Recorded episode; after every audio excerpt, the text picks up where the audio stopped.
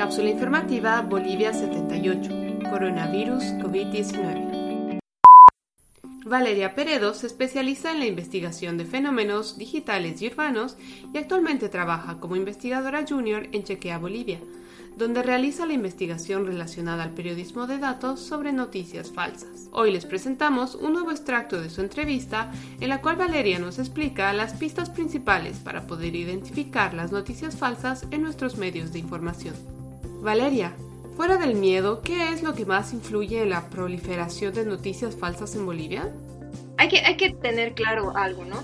La desinformación se nutre de sentimientos colectivos y hay que hablar de sentimientos en un sentido amplio. En Bolivia no pesa solamente el miedo a enfermarse o, el miedo a contagio o el miedo a, las, a los grandes intereses. En Bolivia pesa bastante las creencias políticas nacionales. Entonces, como la infodemia es igual que un virus que puede adaptarse a varias condiciones climáticas, la desinformación global se adecua a las creencias políticas de nuestra sociedad y a los intereses locales.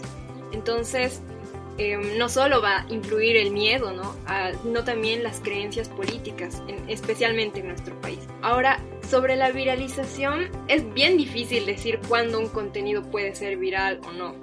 los académicos todavía no, no encuentran, digamos, el indicador central que dice ya esto va a ser viral, este contenido va a ser viral por internet. Todavía no sabemos. Pero lo importante, creo, es que para que una noticia pueda ser viral, tiene que confirmar las ideas que ya tiene la gente previamente. A esto se le llama sesgo de información. Es más probable que la gente comparta una publicación que confirme lo que le gusta creer. Gracias, Valeria. ¿Cómo se puede determinar si una noticia es falsa? ¿Cuáles son sus principales características en el caso boliviano? En Checa Bolivia tenemos algunos indicadores entonces hemos construido estos indicadores en base al, trabajo que hemos ido realizando a lo largo de, nuestro año de vida. En primer lugar, para reconocer una noticia falsa hay que ver que no procede de medios legítimos y tratan de legitimarse utilizando logos de agencias periodísticas ya establecidas. Entonces puede ser que una noticia falsa utilice el logo de los tiempos, de opinión, del deber, para legitimarse, ¿no? En segundo lugar, que sus autores no tienen una identidad reconocible, no son periodistas que podamos encontrar. En tercer lugar, transmiten hechos descontextualizados, omiten cosas o se inventan cosas. Algo bien importante también es que usan un lenguaje hiperbólico y principalmente en Bolivia es como un lenguaje parecido al amarillismo, urgente, de último minuto y, también al, usar el lenguaje hiperbólico también utilizan insultos a veces.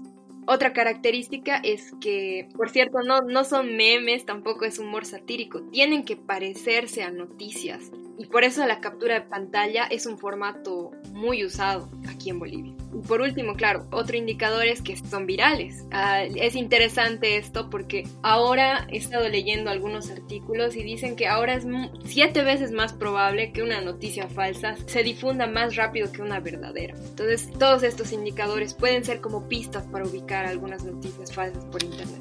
Y para finalizar, ¿cuáles son los formatos y medios más comunes para difundir las noticias falsas en Bolivia? Esta es una parte interesante. Las noticias falsas del exterior suelen presentarse como sitios web bien elaborados y dedicados exclusivamente a la creación de noticias falsas. Y aquí en Bolivia no hay eso. Las noticias falsas aquí suelen circular en forma de imágenes o videos principalmente. Y los canales más comunes donde circula la desinformación son Facebook y WhatsApp, que de acuerdo a la, encuesta de tecnologías de información y comunicación que hizo la GTIC en 2017, Facebook y WhatsApp son las redes sociales más usadas por los bolivianos. Valeria resalta principalmente que los canales más comunes en los cuales circulan noticias falsas en Bolivia son Facebook y WhatsApp. Asimismo, cabe recalcar que una información falsa tiene más posibilidades de viralizarse si ésta confirma lo que el receptor quiere escuchar o le gusta creer y tiene como característica principal generalmente la carencia de trazabilidad o fuentes fiables para su confirmación. Este audio fue editado en La Paz el 14 de mayo del 2020. Por favor, cuídense y cuiden a los demás tomando las medidas de precaución necesarias definidas por nuestras autoridades. Si tienes alguna duda o presentas fiebre, tos seca y dificultad para respirar, llama para pedir ayuda a las líneas gratuitas 810 1104 y 810 1106. Si tienes más de 65 años y necesitas ayuda para abastecerte de alimentos o comprar medicinas, llama al 810 1005. No olviden revisar la página web boliviasegura.gov.bo para obtener información oficial respecto al estado de la pandemia en Bolivia, como también nuestra página web capsulainfobo.com para acceder al resto de los episodios de este podcast. Luchemos contra la desinformación y apoyándonos entre todos saldremos de esta situación.